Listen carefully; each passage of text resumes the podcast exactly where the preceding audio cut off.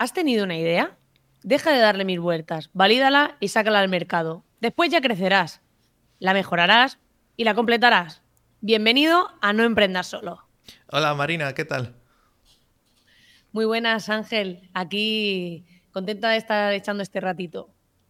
Fíjate que tenía desde, desde el principio de todo, creo que tenía, te tenía apuntada para, para entrevistarte porque nos habíamos conocido en, no sé cuál, cuál de los hemos fue, si creo que si fue el segundo o el tercero o algo. Y en la sesión de networking habíamos eh, coincidido, ¿no? Habíamos varias personas, fuimos así dando vueltas y aún no tenías ni, aún estabas pensando, creo, el tema del negocio, no sabías por dónde orientarlo. Y después, como en, al año siguiente o así, ya empezaste a darle caña y ya ahora ya, ya lo tienes ahí todo montado, ¿no? Cuéntanos un poco sobre ti, un poco sobre tu negocio. Bueno, pues yo tengo una comunidad de emprendedores que bauticé con un nombre peculiar, que es Espabilismo. Y, ahí pues es como mi centro de operaciones. Al final es una comunidad, pero a la vez es donde ofrezco mis servicios a otros emprendedores. Al final sobre todo estoy enfocada en formación y mentorías y consultorías, que yo les llamo confesionarios, porque son mezclas entre auditorías y consultorías. Y, bueno, pues eh, me dedico a ayudar a, evitar dolores de cabeza y frustración a gente que quiere vender sus servicios y formaciones online. Genial. Sí, de hecho estoy apuntado desde, bueno, creo que desde el principio, no sé dónde lo había visto, no sé si en, oficina o en algún lado, que se acaba la comunidad, ya me apunté, ya me apunto a la mitad de las comunidades que veo casi. y, y, guay. Y, y, bueno, aparte estabas, no sé si sigues con tema de automatización, suena que estabas con eso. Sí, mi podcast eh, además tiene la intro que se, siempre digo, este podcast ha tenido varios nombres, que hay gente que me dice, hostia, me ha encantado porque me has dicho, o sea, es como sacas el defecto o ese cambio a la luz, ¿no? Y creo que, es importante mostrar todo y no tapar ni intentar ser perfectos y todo eso que, que solemos hacer en este mundillo online. Y empecé por temas de formadores online, se llamaba mi podcast, después pasó a Automatiza tu empresa, pero la verdad que, aunque eh, me gusta mucho el tema del no code y la automatización y todo eso, y lo aplico en mi negocio y he hecho cosas para clientes de eso, em, al final me di cuenta de que a mí me gustaba abarcar más. Soy muy polifacética, mm. eh, lo mismo te maqueto un libro o te estoy haciendo una estrategia y tal. Lo que pasa que al final me he enfocado más en temas de cómo vender, cómo hacer todas las estrategias y toda esa parte el tema de copywriting, páginas de venta, toda esa parte. Pero es verdad, como he hecho muchas cosas distintas, eh, lo de automatización solo me aburría, porque decía, yo no quiero tener hmm. un podcast hablando todo el día solo de automatización, quiero poder tocar más palos. Entonces monté Espabilismo Freelance, que es como se llama el podcast, porque así podía tratar desde temas de mentalidad, de temas de foco, productividad, eh, temas de venta, todo, hmm. todo lo que abarca pues ese viaje de que vivimos los emprendedores. Yo ya llevo pues más de cinco años en esto. En realmente emprendiendo llevo más, porque empecé en tercero de carrera con mi primera empresa con mi hermano. Así que ya estábamos ahí con nuestro mini negocio online. Y, pero bueno, como lanzarme a la piscina y dedicarme y vivir de emprender, pues llevo pues algo más de cinco años. Como yo, básicamente. Yo, a mí me hice en 2017, fue cuando me hice autónomo y empecé a darle caña. Y bueno, también me salió Choy en boludo y tal, o sea, cinco años. Pero ahora más siempre o haciendo cosas, eh, o sea, antes ya estuve haciendo cosas, pero bueno, darme de alta y meter caña, fue eso, cinco años. Y cuéntanos un poco, eh, estabas montando un evento ahora que para el 12 de marzo, ¿no? Sí, eso ha sido otro de mis atrevimientos. La verdad que Después de mucho tiempo trabajando con clientes, em, yo descubrí que a mí se me da bien comunicar, pero porque lo he tenido desde pequeña, o sea, siempre he sido comunicadora, siempre lo típico que es como que los niños me han escuchado en el colegio cuando tenía cosas que compartir, eh, mis amigas me decían que les echaba la charla del futuro, o sea que... Entonces, claro, eh, me di cuenta de esa parte, entonces cuando te das cuenta que, se te da bien eso y voy viendo que en el podcast, ya llevo cuatro años y pico con el podcast, que cada vez pues vas teniendo más audiencia, la gente te dice que le gusta y tal, pues me di cuenta que formar a otros me hacía feliz y no solo estar implementando para clientes y yo soy un poco exigente, neurótica, entonces eso hace que el tema de crecer dando servicio con equipo y tal me hmm. cuesta más. Porque me gusta tener todo controlado, que todo esté muy perfilado. Entonces dije, hostia, pues con la parte de la formación puedo llegar a más gente. Entonces, una de las cosas que se me ocurrió eh, fue montar un evento. Mi pareja ha trabajado en una empresa de formación de eventos presenciales muy ah, potente y trabajó muchos años ahí, entonces sabía cómo se montaba todo y me dijo, ¿tú quieres que yo te monte un evento? Yo sé todo, hacemos, o sea, una preparación de la hostia, sé cómo se articula todo, cómo mantener a la gente entretenida, que no se aburran, que no sea todo el rato tú en una pizarra. O sea, tiene montado todo un show que yo misma digo, madre mía. con ventaja. Claro, claro, o sea, tengo hasta una cronología de todo el evento, o sea, de qué, qué toca en cada punto, para que sea realmente una experiencia. Entonces lo que buscamos es eso, que sea una experiencia y que la gente... El gran reto, porque a mí me gusta siempre hacer cosas disruptivas y cosas diferentes, ¿no? Entonces el gran reto es que la gente se vaya de ahí teniendo su estrategia clara, eh, plasmada. Es decir, vamos a hacer mm. ejercicios y cosas para trabajar mentalidad, foco y ventas. Son los tres bloques para enseñar a la gente a vender sus servicios y formaciones en Internet. El que no lo tenga, pues cómo lo puede enfocar para crearlo. Pero yo voy a enseñar la estrategia que a mí me ha funcionado con mis clientes. Es la mía. Yo no digo que sea la única mm. que existe. Yo enseño mi manera. ¿Por qué? Porque yo lo explico como montar restaurantes. Tú puedes montar un restaurante low cost, eh, que lo tengas lleno de gente, puedes montar un restaurante de menú, que venga así pues un nivel medio de gente, o puedes montar un restaurante de lujo, entonces, a mí me gusta la estrategia del restaurante de lujo, tampoco para Cristiano Ronaldo, pero un poquito más, ¿sabes? Entonces, al final es cómo crear un, un servicio formación y una serie de subproductos vinculados a él. Entonces, yo enseño esa estrategia y el evento va de eso, de tener foco, de enseñar esa estrategia, porque he visto muchas veces los mismos fallos.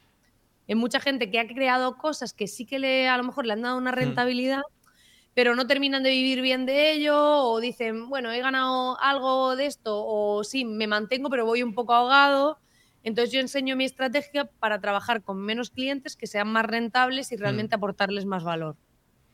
Porque el problema de la mayoría de la gente es que no tiene audiencia. Mm. Entonces, si me llega alguien que dices, tiene una comunidad de la hostia, pues claro, eh, si le pides a esa gente 10 euros o 15 a cada uno, hmm. sí te sale a cuenta, pero normalmente suele pasar al revés. La gente no tiene audiencia, no tiene comunidades grandes, entonces hay que construir estrategias que les permitan poder vivir bien hmm. sin tener que impactar a muchas personas. Y ese es un poco lo que yo enseño y lo que yo hmm. explico, cómo hacerlo. Es que, claro, para que te compense, aparte con todos los impuestos que tenemos en este país y la maravillosa cota de autónomos, eh, para que te compense tienes que tener mucha audiencia. Claro, no, no es que todos los negocios vayan a tener que tener el mismo precio al mes o el mismo precio. O sea, hay que ver en cada caso, ¿no? Hombre, si tienes una audiencia muy grande, pues puedes poner un precio más bajo para que para que entre más gente. Pero claro, si, tiene, si en partes de que no tienes audiencia, de todas formas te vas a tener que currar la confianza igual, porque mm, tú cobres un euro o cobres 20, da igual. O sea, tienes que trabajar la confianza de la persona, porque a esa persona lo que le va a costar es poner la tarjeta de crédito y el hecho de pagar. Si la pones gratis, entran, no hay problema, echan un ojo, miran, luego se aburren, se van. Pero si en el punto en el que cobras, aunque sea un euro, da igual, ahí eh, ya te van a exigir, ya van a, mm, para entrar van a tener que tener confianza, ¿no? Y entonces ese trabajo lo vas a tener que hacer igual. Entonces mira qué, te compensa más. A ver, es eso, si por ejemplo eh, tienes un curso al mes y tal, pues igual puedes poner un precio de, no sé, de 10 euros o de 15 o 20 o lo que sea, pero a lo mejor si, si detrás también das soporte, ¿no? Imagínate que das eh, soporte personal, que tú personalmente les vas guiando, les vas llevando de la mano, lo que sea. Ahí ya vas a tener que cobrar más, porque obviamente ahí solo vas a poder llegar a, no sé, imagínate, pues cuatro o cinco clientes al mes para llevarlo bien, ¿no? Y ahí tendrás que cobrar más, obviamente. No vas a cobrar 10 euros porque ahí no puedes llevar a mil personas de la mano, obviamente. Claro, luego está la parte de que tenemos muchas creencias y factores. La parte de mentalidad, hmm. o sea, para mí es fundamental. Creo que la mayoría de emprendedores flojeamos en temas de mentalidad. Y aunque tú tengas una estrategia del copón y sepas vender de puta madre, Si tú crees que no puedes algo, si tú crees que, eh, o sea, tú te vuelves tu peor enemigo. Hmm. si te empiezan los miedos, si te empiezan los bloqueos, si tienes síndrome del impostor, si todo eso, yo me he dado cuenta que, o sea, mi negocio no creció antes por mi forma de pensar. Y Hmm. yo, o sea, lo tengo súper claro. Y a raíz de trabajar mi forma de pensar, me atrevo a hacer muchas más cosas. Eh, no me importa atreverme, probar, eh, lo que sea. Y por eso decidí que en el evento iba a poner una parte de mentalidad porque me parecía Hmm. súper necesario para trabajar todo eso. Entonces, eh, el objetivo es que la gente que venga salga, tanto los que están online como presencial, eh, salgan con las ideas claras de tengo esta estrategia, he visto Marina cómo me ha hecho este planteamiento, cómo lo puedo aplicar a mi negocio, voy a hacer mis ejercicios y me voy con mi estrategia clara de cómo lo tengo que hacer. Y aparte eran Porque- nueve horas, puede ser. Nueve horas de formación. Nueve horas ahí dando caño. O sea, si no sale algo de ahí. Bueno, va, a haber, eh, va a haber descansos, pero va a haber descansos largos, descansos cortos, una hora y media para comer, pero eh, hay gente que incluso me ha dicho, oye, ¿y si lo veo online, ¿me vas a dar la grabación? Y les he dicho que no. Hmm. Que esto para mí es menos rentable económicamente. Es decir, a mí me interesaría tener más gente que compre la entrada, Hmm. pueda o no pueda verlo ese día, pero yo quiero que la gente lo haga. Entonces, si doy la grabación, acaba siendo el típico curso que te compras que no haces nunca en la vida Sí. y yo quiero que la gente le funcione. Entonces, yo les digo, si no tienes nueve horas, de, o sea, un día de tu Hmm. vida para dedicarla a tu negocio y realmente eh, hacerlo crecer, para mí no está suficientemente comprometido y no, no es tu momento. O sea, no pasa Hmm. nada. Pero creo que, que también hay que comprometerse con eso, que muchas veces en, en cualquier evento presencial tú o puedes ir o no puedes ir. Pues Hmm. lo único que hemos hecho es abrir la apertura al online para que sea híbrido, Hmm. pero sigue siendo la política del presencial, de lo momento. tienes que ver. O sea, tienes que estar ahí, tienes que seguirlo y tienes que bloquearte ese día para eso. Para mí es fundamental, porque si no, al final es lo que vemos siempre. Gente que Hmm. compra cursos que no termina nunca, luego no te vuelve a comprar nada en la vida porque como no ha hecho ni lo que te Claro. compró, pues ¿para qué? y yo creo que, que se trata de que funcione realmente. Y yo lo que quiero es que a la gente le funcione. Y antes estaba más preocupada por cuánta gente venía, Hmm. pero ahora eh, he pasado a otra fase que digo, yo creo que lo mejor que me voy a llevar de este evento es desvincularme del resultado. Hmm. O sea, el aprender, que eso forma parte de la mentalidad, aprender a desvincularnos de, del. O sea, tener objetivos, pero no sufrir.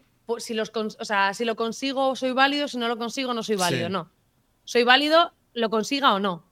Mi objetivo. O sea, que eso se ve entonces- mucho en redes sociales también, ¿no? Eh, si no consigo un montón de seguidores, no, no me está funcionando. Y a lo mejor tienes menos seguidores, pero estás consiguiendo más engagement y más ventas, ¿no? O sea, realmente la gente está interactuando más, te están comprando y a lo mejor si tuvieras mm, 100 veces más suscriptores no quiere decir que vayas a tener 100 veces más ingresos o más engagement.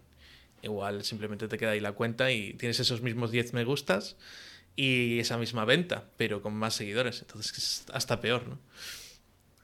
Yo creo que tenemos que desvincularnos un poco de eso, de toda esa parte, porque nos hemos creído mm, ese personaje, por así decirlo, y estamos muy vinculados al rollo ego de, ah, ¿cómo me van a ver? ¿Qué van a pensar? Y yo ahora pienso, me da igual, yo, yo sé lo que puedo aportar a Hmm. la gente, yo cuento mi mensaje, les comparto mi conocimiento, intento hacerlo lo mejor posible y me da igual si ayudo a 10 que si ayudo a 100. O sea, al final mi propósito es ayudar a más gente, pero, pero no me obsesiono con, con esa meta, porque creo que no es sano. Hmm. Creo que cuando entramos en eso, al final ya no lo hacemos por el hecho de compartir lo que sabemos, ni por eh, poder enseñar a esas personas, sino que estamos obsesionados con demostrar que podemos eh, conseguir impactar a no sé cuántas personas. Y, creo que cuando lo hacemos desde ahí no, no funcionan las cosas igual. ¿eh? Hmm. No, mejor eso, enfocarte en ayudar o en que consigan hacer la cosa, no... Claro, a ver, aparte los resultados son un poco relativos. A lo mejor el evento te sale a pre, ¿no?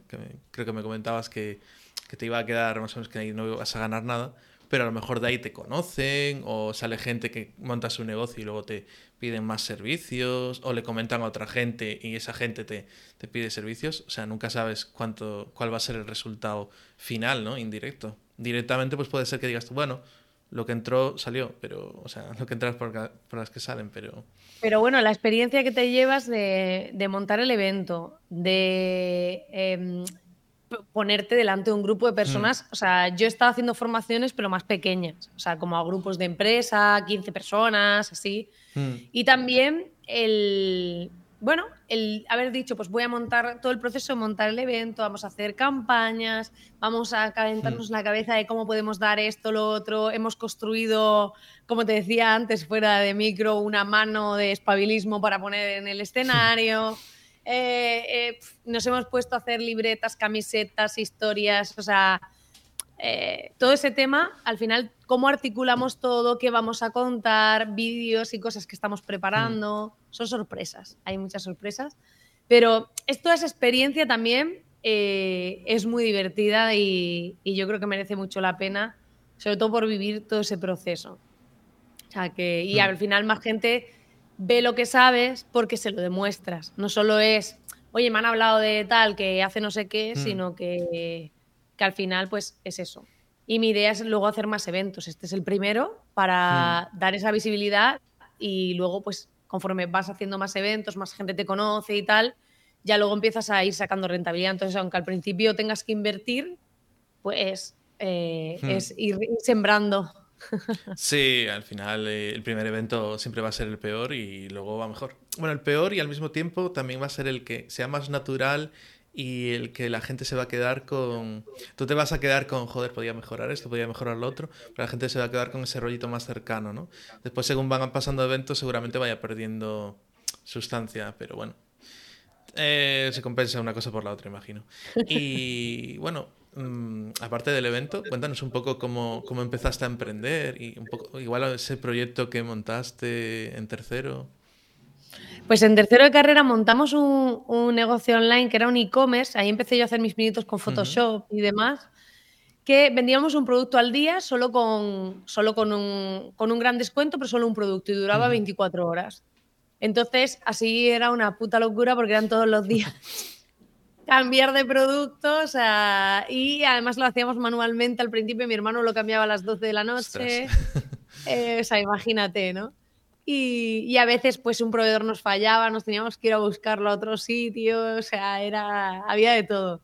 Pero fue una super experiencia. Lo que pasa es que luego a mi hermano ya le salió un trabajo y yo lo que mm. hice fue seguir como con ese proyecto, pero eh, yo vivía en Almería, entonces ahora he vuelto. Estuve cinco años en Madrid y luego también estuve en México un poco de nómada digital y ah. volví. Y, y, cuando volví, claro, yo cuando estaba aquí tenía, había una empresa que era tipo Groupon, de estas de cupones de mm, descuento y todo esto. Entonces, eh, les ofrecí un día hacer una reunión, pues pa, porque yo pensaba que eran unos chavales, después resulta que los dueños no eran ningunos chavales. Y, me ofrecieron que yo llevase el área de producto, que era pues como las ofertas, como yo tenía mi pequeño e-commerce, que era una promo cada este, pues te dicen, mete tres o cuatro productos y cada semana metemos unas ofertas. Y, y, como mi hermano se fue a Madrid a trabajar, pues yo me quedé ahí colaborando con ellos, así que poco a poco fui como, fui como hilando una cosa con otra. Eh, de ahí empecé a trabajar en una franquicia de marketing canadiense. Era una, franquicia que nos daban formación desde Canadá. Entonces, al final vas haciendo cosas online, vas probando con unos, colaborando con otros. Y yo es que desde tercero de carrera siempre estuve haciendo algo con alguna empresa. Y aunque fuese Hmm. Así modo, de modo indirecto estaba ya ahí haciendo cosas todo el tiempo. O sea que digamos que ese proyecto que empezaste que no sabías muy bien cómo iba a salir ni nada, o sea, un emprendimiento, vamos, te abrió puertas luego a, a la hora de que te contrataran desde otros sitios, ¿no? ¿O lo sí, porque en al plan final... Eh, eh, freelance o te, ahora con contrato en ese caso? No, lo hacía en plan freelance. Hmm. Pero al final ibas abriendo caminito. De ahí hmm. fui, o sea, volví hacia atrás llegué a Madrid, me fui a Madrid, trabajé de cajera en un alcampo porque no encontraba trabajo, pero mm, eh, hice, se me ocurrió hacer un vídeo, que esto poca gente lo sabe. hice un vídeo en el que me vestí de super mujer por las calles de Madrid y tenía, me hizo un amigo diseñador gráfico una camiseta como con el logo de Superman, pero ponía eh, que lo había hecho con el logo de Super Miller.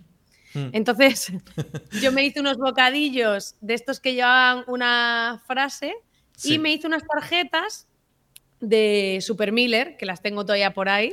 Eh, luego incluso a ver si las busco y te paso una foto por si quieres ponerlas en el podcast para que la gente las vea. Me hice unas tarjetas en plan pro, ¿eh? o sea, con el, como con el símbolo de Superman, pero era con mi logo de Super Miller. Y entonces eh, me, me hice una web donde estaba mi currículo en una infografía y en la tarjeta ponía por detrás, no imagines lo que soy capaz de hacer, dame la oportunidad de demostrarlo. Hmm. Y entonces había, había una web que ponía presumedeconocerme.com. y había un QR que tú escaneabas y te llevaba a esa web donde estaba mi currículum de marketer. Anda. Pero, claro, mi idea era. Siempre, o sea, siempre me he atrevido a cosas poco comunes. Y mi idea era eh, salir en las noticias. Ese era mi reto. Pero Pero justo esa semana entró una ley en Madrid que no te podías poner en la calle sin licencia. Ostras. Porque yo, me quería montar como un escenario en la Puerta del Sol y ponerme ahí en plan Super Miller, de, para salir como en las noticias, en plan, esta chica mira lo que hace para encontrar trabajo, ¿no? Hmm. Como para que fuese algo. Entonces lo que hice, que me llevé a unos amigos que me grabaron en vídeo y me hicieron fotos, lo difundí por internet y me acuerdo que en Twitter algunos de los que estaban en aquel momento como a la cabecilla del temas de marketing retuitearon y me recomendaron mi iniciativa. Mm. Y en verdad no fue más de ahí en cuanto a Twitter, pero en las empresas, en las dos empresas que estuve en Madrid donde hacía temas de marketing, mm. una era una clínica de medicina estética y otra era una empresa familiar que tenía muchas, muchas áreas de negocio.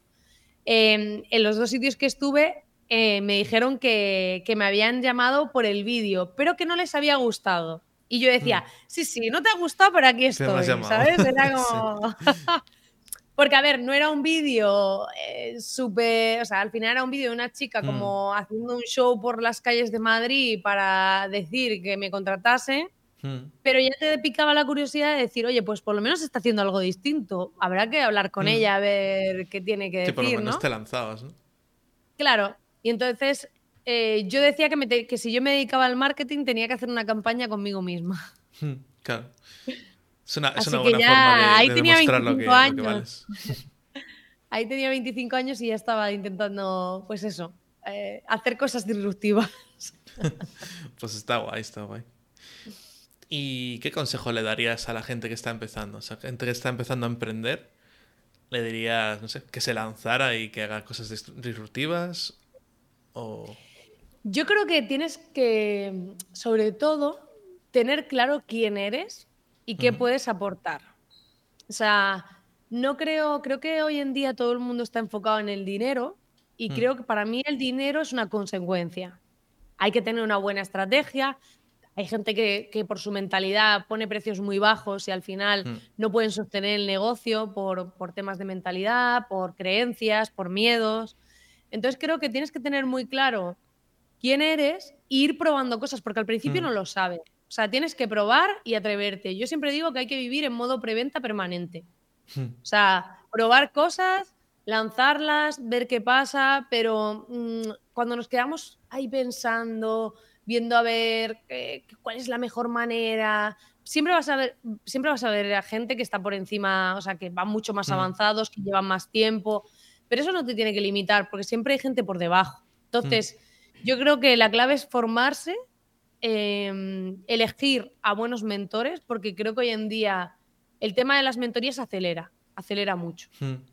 Para mí sí, porque em, cuando tú estás haciendo cursitos está bien, hmm. pero es mucho más lento, porque no tienes a nadie que te diga, ese camino no, hmm. no o, no lo estás viendo claro porque es como si tú dices, ostras, eh, por poner un caso, doméstica está ofreciendo cursos a 15 hmm. euros. Yo voy a montar una plataforma como doméstica, pero tú sabes todo lo que hay detrás de doméstica. Claro, es que tienen muchísimos cursos ahí detrás de doméstica. Y, tienen una capacidad, por ejemplo, de captación de audiencia. Hmm. Tienen inversión para captar audiencia, tienen canales para llegar a gente. Entonces, no, no es rentable para un emprendedor medio hacer eso. Entonces, yo por eso creo que hay que escoger a personas que te guíen en cuanto a, hmm. oye, ¿qué es lo ideal para ti? Aunque sea pagar consultorías a distintas personas o mentorías, hmm. y si con alguna resuenas, dices, oye, pues quiero que esta persona me acompañe a darle forma a hmm. esto. Es verdad que te cuesta dinero, pero es más rápido que si lo, yo si lo mirase ahora hacia atrás, hubiese ahorrado mucho dinero invirtiendo un poco, porque al final el tiempo que invertí me costó más dinero. Sí. Cada vez el costo de oportunidad es muy grande. Y claro, es que tienes que tener mucha mentalidad, ¿no? Y también capacidad de ser autodidacta. Yo, por ejemplo, soy autodidacta.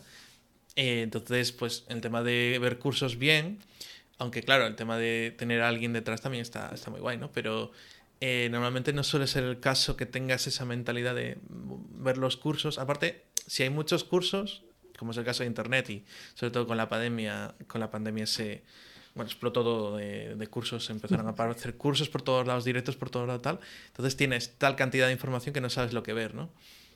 Entonces, alguien que te vaya guiando por el camino y te diga, pues más o menos por dónde orientarlo, porque a lo mejor ves un curso de esto, otro curso del otro y tal, y no haces la conexión o no sabes muy bien qué hacer con eso, ¿no? Con esa información. Entonces, si tienes a alguien detrás, ¿no? Que te esté mentorizando, pues puede estar muy guay. Sobre todo si es alguien que ya tiene algo de experiencia, ¿no? O... Claro, lo suyo es que sea alguien que haya conseguido lo que tú quieres conseguir. Hmm, O sea, no de estos que se ponen el título de yo soy super mentor de no sé qué, no. O Sí. sea, que alguien que haya conseguido lo que tú quieres conseguir hmm. te enseña a seguir ese camino. No tiene más. O sea, no es que tienes, quieres ser un podcast de la hostia. Búscate a alguien que tenga un podcast de la Hmm. hostia y que te enseñe los pasos para haber conseguido eso. O sea, al final creo que ahorra mucho. Es como si tú quisieras montar una empresa grande y te Hmm. asesora alguien que ha montado un compendio empresarial. Hmm. Al final te va a decir muchas cosas que te van a ayudar mucho. Sí. O sea, si tú lo intentas hacer por tu cuenta, te vas a pegar de hostias, Mm. muchas. Y yo me he dado cuenta que, que, por ejemplo, estuve mucho tiempo probando muchas cositas distintas de ahora voy a probar a montar una membresía, ahora Mm. voy a probar a sacar un no sé qué, ahora voy a probar. Y ha sido mucho tiempo y esfuerzo que cuando tienes una estrategia bien planteada, que normalmente vamos haciendo cosas sin tener ningún tipo de estrategia, Sí. es como ahora he visto que fulano ha hecho no sé qué, voy a hacerlo yo. Ahora he Mm. visto que el otro ha hecho no sé cuánto y así va la mayoría. Y por Y eso tampoco piensan cuando- si les, les encaja o no les encajan, porque dicen, vale, pues hay que hacer una membresía, pues se hace, hay que cobrar X al mes, pues se cobra. Pero claro, tienes que pensar, ¿eso encaja contigo? Por ejemplo, una membresía, cobras recurrente, está muy bien, pero también tienes que ofrecer valor recurrente. Entonces, ¿vas a poder ofrecer valor recurrentemente o no? Porque si no, si no tienes constancia y no vas a poder aportar valor recurrentemente, quizás una membresía no sea lo más adecuado para ti o a lo mejor tienes que delegar ciertas cosas, o sea, tienes que analizarlo. Yo creo que muchas veces vamos como pollos sin cabeza, eh, simplemente porque dicen, este ha hecho esto, pues venga, este ha hecho lo otro y está, ¿no? Como en Instagram, ¿no? Pues, eh, o en TikTok, hay que bailar, pues se baila. Pero realmente encaja con tu negocio, que a lo mejor es un tío la hostia de serio, y, y te pones a bailar en TikTok y no te funciona porque no te sale de dentro, estás forzando. O a lo mejor eres un alguien que, que le mola ese rollito y es súper tal, y te pones corbata y traje para ir de, de guay, ¿no? Y te alquilas y te sacas fotos con, con el Lamborghini para ir de guay, pero luego resulta que no, no tienes dinero, ¿no? No sé. Yo creo que hoy en día hay que lanzar servicios y productos que resuelvan problemas importantes. Hmm.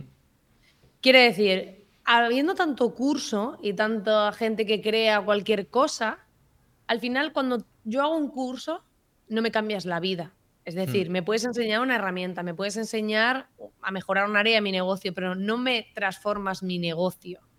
Y también mucha gente eh, empieza a hacer un curso y casi, bueno, yo es que de todos los que tengo creo que no he terminado de A a Z ninguno en mi vida, o sea, siempre voy picando lecciones. Eh, entonces, creo que es importante tomar conciencia de que hay que resolver problemas importantes, porque cuando a un cliente le resuelves un problema importante, al final eso sí le marca. Esta Mm. persona me ha ayudado a pasar de aquí a aquí. O sea, y eso no implica solo un curso, implica más cosas. Hmm. Por eso cada vez más gente está lanzando el tema de mentorías y demás, y yo lo veo eh, el presente y futuro por el Mm. tema de que si no, no hacemos las cosas. Es como tener la obligación de, oye, tengo Sí. que rendirle cuentas a una persona y tengo una serie de pasos que tengo que ir siguiendo y de alguna manera ese acompañamiento me hace avanzar, porque eh, si tienes un mal día, esa persona te puede decir, hey, tranquilo, respira, tal. También es como un poco ese acompañamiento de esto es Sí, normal. casi te hace un poco de psicólogo a veces, ¿no? Sí, también, también. Pero es que al final, eh, cuando alguien eh, ha pasado por lo que tú has pasado, te entiende. Hmm. Entiende ese proceso, entiende tus miedos, eh, entiende todo eso. Yo, por ejemplo, ahora con todo el tema del evento estoy descubriendo cosas nuevas porque yo he hecho lanzamientos de otras cosas, pero no en sí, o sea, de eventos Hmm. he hecho para clientes, pero los hice cuando quedaba poco tiempo. Hmm. Y esta vez lo hemos hecho con más tiempo. Y por ejemplo, había gente que ha hablado, que me han dicho, todo el tema de los eventos hay que tener paciencia, las entradas, Hmm. el tocho de entradas se vende en los últimos 10 días. Sí. Y me decían, y funciona así. Pero claro, tú, por ejemplo, dices, he vivido muchas cosas online, pero en esa parte nunca he tenido esa experiencia de Mm. decir, ostras, y te puedes desesperar en el proceso de decir, Mm. hostia, hay más gente, menos gente, tengo que pagar esto, tengo que pagar lo otro para montar, ta, ta, ta. Hmm. Y llega alguien que si, por ejemplo, tienes un mentor que te dice, oye, esto va así, a ti te da paz, porque tú dices, Sí. bueno, podré vender más, podré vender menos, pero sé que esto funciona así. Pero si tú no lo sabes, yo he habido veces que he hecho campañas de publicidad en redes que yo pensaba que estaba teniendo un coste por lead súper alto y hablaba con otra gente y me decían, pero si te cuesta una quinta parte de lo que a mí me cuesta. Sí. Y yo decía, y a mí, me, a mí no me parecía un dato bueno. Hmm. Entonces, al final, cuando te rodeas de gente que tiene experiencia, que ha vivido lo que tú has vivido, mm, sí que es verdad que te dan como esa visión de decir, hostia, pues voy bien, ¿no? ¿Cómo voy? ¿No? Y Hmm. eso ayuda mucho. Sí, no, tener a alguien. Claro, es que en tema de eventos, aparte, como ya tienes un gasto fijo, es como, bueno, también como vender en un restaurante, ¿no? Que tienes ya un gasto fijo y es como, hostia, si no se vende esto, palmo pasta y me quedo, me quedo, a- o sea, no me quedo a cero, ¿no? Porque si vendes, por, por ejemplo, productos digitales, normalmente, a no ser que inviertas en publicidad, claro, pues te quedas más o menos a cero. Pero imagínate que tienes productos perecederos o que tienes que pagar el, el local, ¿no? Tanto en tema de eventos como en tema de música, ¿no? Eh, cualquier tipo de evento tienes que pagar el local y te puedes quedar eh, en números rojos, como quien dice, ¿no? Y claro, supongo que es como el crowdfunding, ¿no? Que hace así la forma de U, que venden así al principio cuando se dan cuenta, luego mm, está la gente que espera hasta a última hora y luego a última hora ya se apuntan todos otra vez. Entonces, claro, por el medio, en, en ese valle, ostras, tienes que sufrir de lo lindo. Claro, por eso la clave es que eh, tienes que entrenar tu mentalidad. Por eso decía que es tan importante, porque en cualquier cosa que hagas, si no, a mitad de camino dices, no lo hago. ¿Por qué? Mm. Porque tú mismo te asustas, no controlas tu cabeza y a lo mejor podías haberlo petado, pero no te has permitido eso. Te ha dado miedo y eh, de repente has dicho, ostras, no, no voy a hacerlo, no voy a hacerlo porque te entre el miedo. Mm. Eso pasa con muchas cosas. Gente que de repente va a sacar algo y nunca lo lanza o, o ese tipo de cosas, ¿no? Entonces, yo animo a la gente a hacer cosas mm, sin miedo. O sea, hay que Mm. lanzar, lanzar, probar. Y si creen que no es posible, ya os digo yo que yo creé un curso que se llama Espabilismo Freelance, que eso es como ponerle el coño a la Lola y la gente lo compraba. en el sentido de que no era un nombre comercial, que no era un Mm, sí. nombre de algo estipulado. No sabes ni de qué va. No, dentro, bueno, tenía un subtítulo que sí que, que sí que Mm. explicaba de qué iba, pero me refiero que si puedes crear una comunidad que se llama espabilismo y que la gente me pide, o sea, yo- me mandan todas las semanas solicitudes de Mm. sesiones uno a uno y mi empresa se llama espabilismo, o sea, si se puede hacer eso, se puede hacer cualquier cosa. Sí, que bueno, que yo creo que detrás de eso, como que estabas, eh, transmitías eso de, mm, pues dale caña, ¿no? Un poco eso de, eh, no le des mil vueltas y lánzalo, ¿no? Pues en este caso, pues eso, espabilate y, y no te quedes atrás, ¿no? O sea, lánzate, atrévete a, a hacer cosas. Guay, guay. Eh, y entonces, si volvieras a empezar, supongo que para empezar pillarías un mentor o una mentora eh, de lo tuyo. Mm. Y aparte de eso, ¿qué otras cosas harías si volvieras a empezar? De, si ahora volvieras a empezar de cero, aparte de coger un mentor o una mentora, ¿qué, qué otras cosas recomendarías o qué otras cosas harías distinto? Trabajar más mi visibilidad. Yo Mm. he estado, o sea, empecé el podcast, pero el podcast era más lento, o sea, te tiras hasta que no pasaron los primeros 10 meses o así, no empecé a ver escuchas más o menos. Hmm. Y tampoco un montón de escuchas. Pero sobre todo, eh, yo empecé ya, claro, luego vas cogiendo tracción y ahora sí, y ahora es como más efecto bola Hmm. de nieve. El podcast Sí. crece mucho más rápido. Pero, pero sí que me centré mucho en, en hacer trabajo para clientes al principio, en hacerlos crecer a ellos, que eso también pues me dio mucho bagaje, pero ahí tenía que haber estado trabajando en paralelo mi visibilidad. Porque después, el día que decides que tienes que trabajar tu visibilidad, te cuesta mucho más porque tú has estado en la sombra, has hecho muchas cosas que te han dado resultado y por eso puedes mostrarte y, demás. Pero, claro, la gente no tiene ni idea de quién eres. Entonces empiezas de cero y cuesta mucho más arrancar. Entonces, o le metes yo siempre creo en una combinación entre publicidad y contenido orgánico. Creo que hoy en día, tal y como están las redes, hay que inyectar publicidad para acelerar, porque si no te puedes tirar años ahí creando contenido para que te vea muy poca gente, pero ir creando una parte orgánica y otra parte inyectándole algo de dinero, que tampoco tiene que ser mucho, pero inyectándole un poco para aumentar la visibilidad.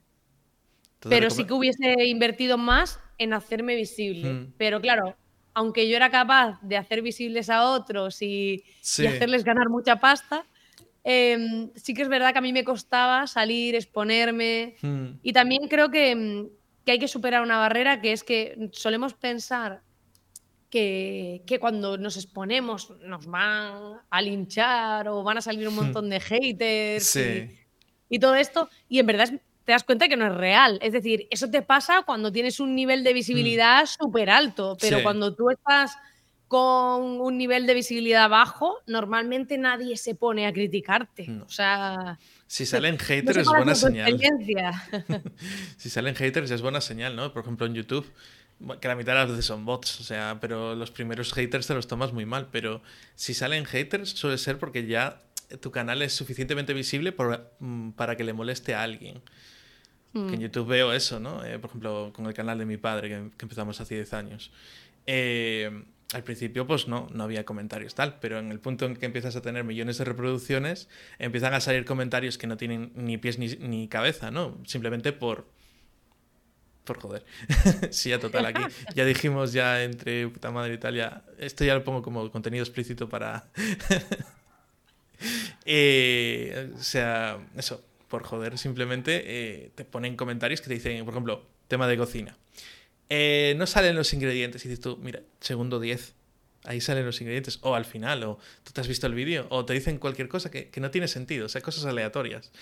O simplemente gente mm, en otros ámbitos, pues dicen comentarios que dices tú, vale, poner un museo, vale, no me gusta tu voz, vale, ¿sabes? Pero luego sí que eh, a lo mejor el 99% te dicen, ostras, pues qué guay, me gusta mucho y muchas gracias por compartir eh, pues este contenido, ¿no? Esta receta, este, esta canción, esta, eh, este episodio de podcast, ¿no?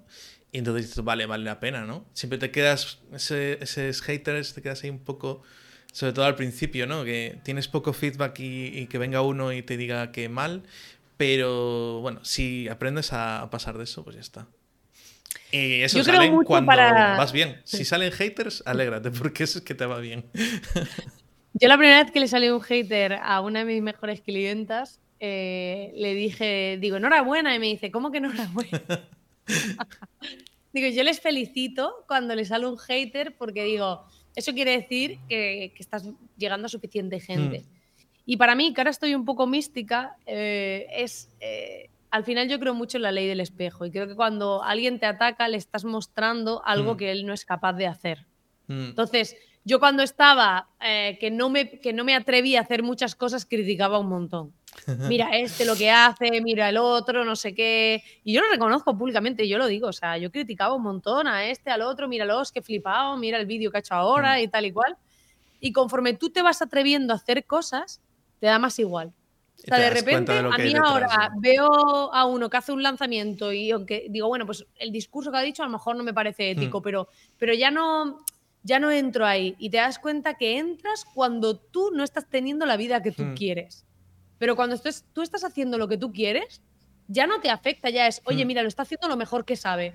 Lo está intentando hacer a su manera, lo mejor que sabe, lo mejor que puede y me parezca a mí mejor o peor, al menos lo está haciendo, yo no lo estoy haciendo. Lo importante al final es lanzarse y hacer cosas, ¿no? Porque mm, de nada sirve que seas la hostia si no te lanzas a hacer cosas. Que decían el otro día, vale mejor, eh, ¿qué es mejor? ¿Hacerlo perfecto o hacerlo? Mejor hacerlo, ¿no? Porque a lo mejor lo intentas hacer perfecto y no lo vas a hacer en tu vida. Y muchas veces tenemos que luchar contra ese perfeccionismo que tenemos, sobre todo para nuestras cosas. Y Es como, al final no haces cosas porque quieres que salgan perfectas. Y es como, a ver, ve haciendo cosas y ya irá mejorando por el camino. Pero cuesta. Yo ahora, por ejemplo, veo, veo a gurús y, y ahora les agradezco que existan. Porque me dan un montón de ideas. O sea, es como, me dan para, para parodiar, me dan para ver ideas de, hostia, pues este tipo de cosas no las tengo que decir porque las veo desde fuera Mm. y no me molan. igual parece vendehumos, claro. Claro, pero al final, si yo no lo viese, a lo mejor lo haría sin darme cuenta, Mm, ¿sabes lo que sí. digo? Entonces, también, mm, también ayuda a que los que tenemos otra forma de pensar eh, reforcemos ese discurso de, oye, pues si no existiese un gurú que sale con un Ferrari, tú no podrías decir, oye, pues aquí no te voy a mostrar el super Ferrari para convencerte de esto, porque lo que te quiero contar es esto, esto, esto. Hmm. Pero claro, tiene que existir ese personaje, si no... Entonces, yo ya he dejado de pelearme con esas cosas, la verdad. Y al final siempre va a haber Mm. gente a la que le parezcas un vendehumos y gente a la que, a la que le parezcas el puto amo. O sea, eso va a pasar. Y lo ideal es que la gente que haya en medio les hagas posicionarse en un lado o en otro. Hmm. Que no estorben, que no estén como en tierra de nadie, sino de o me, o me quieres o me, O me odias, odias. pero ya está. Pero... y creo que, que al final cuando tú estás haciendo las cosas y tú sabes por qué las haces y para ti tiene Hmm. sentido y para ti es coherente y tú lo haces con la mejor intención, te tienes que olvidar de lo que piensa el resto del mundo. Y esto es algo que sé que es difícil, pero Hmm. paraliza a muchísima gente y sobre todo al principio hacen que, que no se muestren, que no quieran salir, que, que, que no puedan estar impactando a otras personas Hmm. y ayudando a otras personas. Y hay gente que sabe mucho, pero tiene tanto miedo a no parecer un Hmm. vendehumos, a no Sí. sé qué, que al final no hace nada. Y yo es creo que... Mm, Es difícil a mí ya me da lanzarte. igual. Aparte, normalmente la gente es como, mm, si no soy el, el puto amo, mejor no doy formación. Pero claro, tienes que ver que eso, lo que comentabas al principio, ¿no? Siempre hay gente que sabe más que tú y gente que sabe menos. Pues a lo mejor esa gente que sabe menos eh, le puedes ayudar. Porque igual es ese que sabe más está ya en otro punto vital que a lo mejor le cuesta más ponerse en tu ponerse en tu lugar, ¿no? Decir, ya estoy aquí arriba, llevo unos años aquí arriba, igual me he olvidado de lo que era empezar desde cero, o a lo mejor no ha empezado desde cero y siempre ha tenido una base y ya ha empezado, ¿sabes? Que hay gente que ya empieza con una base y gente que empieza desde cero. Pero claro, es difícil, o sea, es, es fácil que llegue un punto en que te olvides de cómo era empezar. Como- Yo no creo que eso es un gran error. tenía. Yo creo que eso es un gran error y ¿sabes lo que he visto últimamente? Yo cuando, cuando he montado esto del evento, empecé a escribir la gente Mm, para temas de patrocinios, para hacer colaboraciones, para poder darle más visibilidad al Sí. evento, porque al final yo tengo mi fuente de tráfico, el podcast, eh, pues bueno, en Instagram voy haciendo cositas, pero no he trabajado, como te digo, tanto mi visibilidad porque hasta el día de hoy tenía trabajo, eh, Sí. siempre he tenido clientes, siempre he tenido trabajo, he Mm. tenido cosas que hacer y no lo he necesitado porque Mm. me iba bien por hacer las cosas bien, ¿no? Entonces, pero eh, cuando llega ese momento que dices, oye, voy a impulsar todo esto porque Mm. aunque tenga gente para venir a esto, pues mi comunidad tiene un tamaño limitado, Mm, eh, ahí ves que hay dos perfiles. Hay gente que no se le ha olvidado cuando estaba empezando, porque Mm. eh, yo no es que esté empezando, pero sí es la primera vez que monto un evento y hay mucha gente que no me conoce de nada. Entonces, darle visibilidad a eso cuesta Mm. más. Sí. Y, y aunque hagas publicidad y tal, la gente tiene que conocerte, ver varios vídeos tuyos y tal. Pero eh, cuando he hablado con gente, había gente que, que ha dicho, hostia, pues eh, vamos a hablar como tú, vamos a, a hablar, vamos a hacer una entrevista, también para que la gente pueda conocer el evento y pueda conocer lo que tú haces y tal. Mm, Y hay gente que piensa que siempre va a estar arriba. mm. Y para mí eso es un error, porque en la vida hay momentos que todos estaremos arriba, Hmm. abajo, en medio. Habrá épocas que nos vaya de puta madre y habrá épocas que, como ha pasado a imperios enormes, empresas Hmm. enormes, ¿quién se iba a Sí. imaginar eh, en el año, pues no sé, cuando teníamos todos móviles Nokia, que, que Nokia se iba a ir a la mierda? Por Sí, o- ejemplo. o Kodak, el tema de las cámaras de fotos. Claro, ¿quién iba a imaginar Kodak, que está empresas- Nokia y luego de repente llegan las cámaras digitales, llegan los smartphones y adiós. desaparecieron.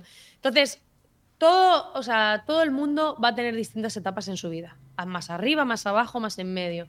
Entonces, yo creo en la filosofía de, ayudarnos entre todos. Mm. Y yo siempre que alguien me pide ayuda, a la medida de lo posible, lo hago. Entonces, creo que es un error cuando, cuando estás en un nivel y te crees que por estar en ese nivel tú eres aquí Dios, estás, estás identificado a tope con tu ego y tu super personaje y te crees aquí un super empoderado.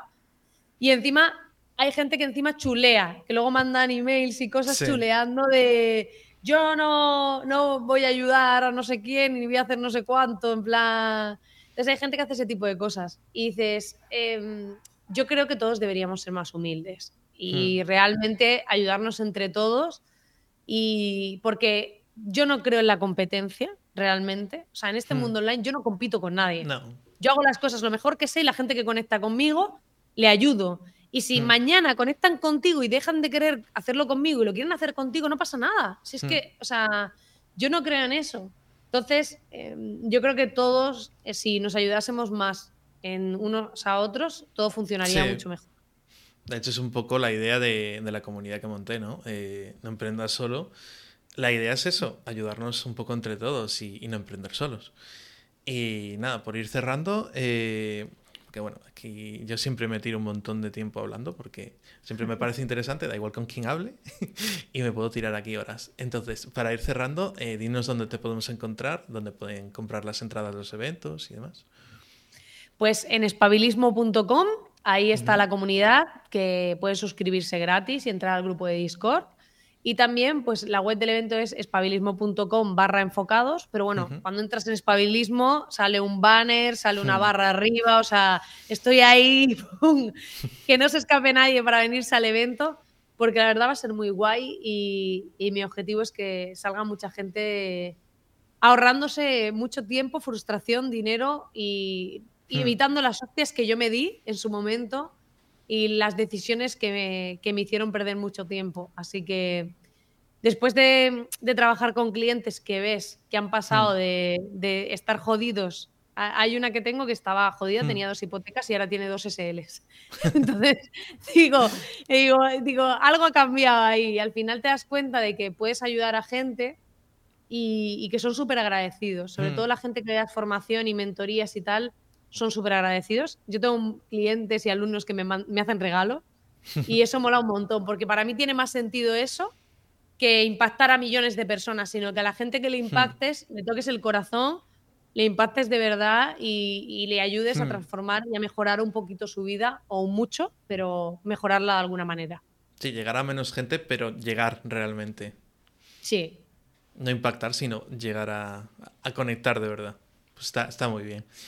Y nada, pues os animo a echarle un ojo a la comunidad de, Marina. Yo estoy por allí también. Eh, también si queréis ir a su evento, si tenéis las nueve horas para invertir en vuestro negocio y, os cuadra bien también, pues podéis darle un ojo. Y también os invito a uniros a la comunidad de No Emprendas Solo, noemprendasolo.com barra comunidad. Eh, y ahí pues nada, nos vemos todos, hablamos, eh, podéis comentar cosas que, que os ha parecido este podcast. Y bueno, no me acuerdo ahora si estabas por la comunidad. yo sí, yo sí estoy, estoy, en la estoy en tu comunidad, al final no sé si estoy, si estoy yo. yo estoy en la tuya y tú estás en la mía. Ah, sí, te apuntaste el otro día, sí, sí, sí. Pues nada, hacer como Marina y apuntaros a mi comunidad. Sí, que está muy chula. Además, Ángel la está moviendo un montón y está todo el mundo ahí súper activo. Y la verdad que mola mucho rodearse de gente que está haciendo cosas, que está buscando la manera de avanzar y que comparten ahí sus aprendizajes. Así que está haciendo un gran trabajo Ángel y yo os animo también a todos a que os apuntéis, a no emprender solo. Muchas gracias, Marina. Pues muchas gracias por apuntarte a la entrevista. Bueno, de hecho me la pediste tú esta vez. Ya, ya, no, ya no tuve ni que pedírtela tú. Dijiste tú, oye, quiero hablar de mi evento, ¿cuándo puedo? Y yo, ostras, pues tengo pendiente hacerte una entrevista. Pues vale. Sí, es que además la gente tiene mucho miedo a vender. Mm. Y, es por la creencia que hay sobre la venta. Y yo como creo que vender es ayudar, mm. porque al final ayuda a otras personas, pero obviamente yo tengo que vivir y mientras eh, más cosas vendo, yo también gano, puedo reinvertir ese dinero en formarme más, en hacer mm. otras cosas, en saber más para ayudar a esa gente.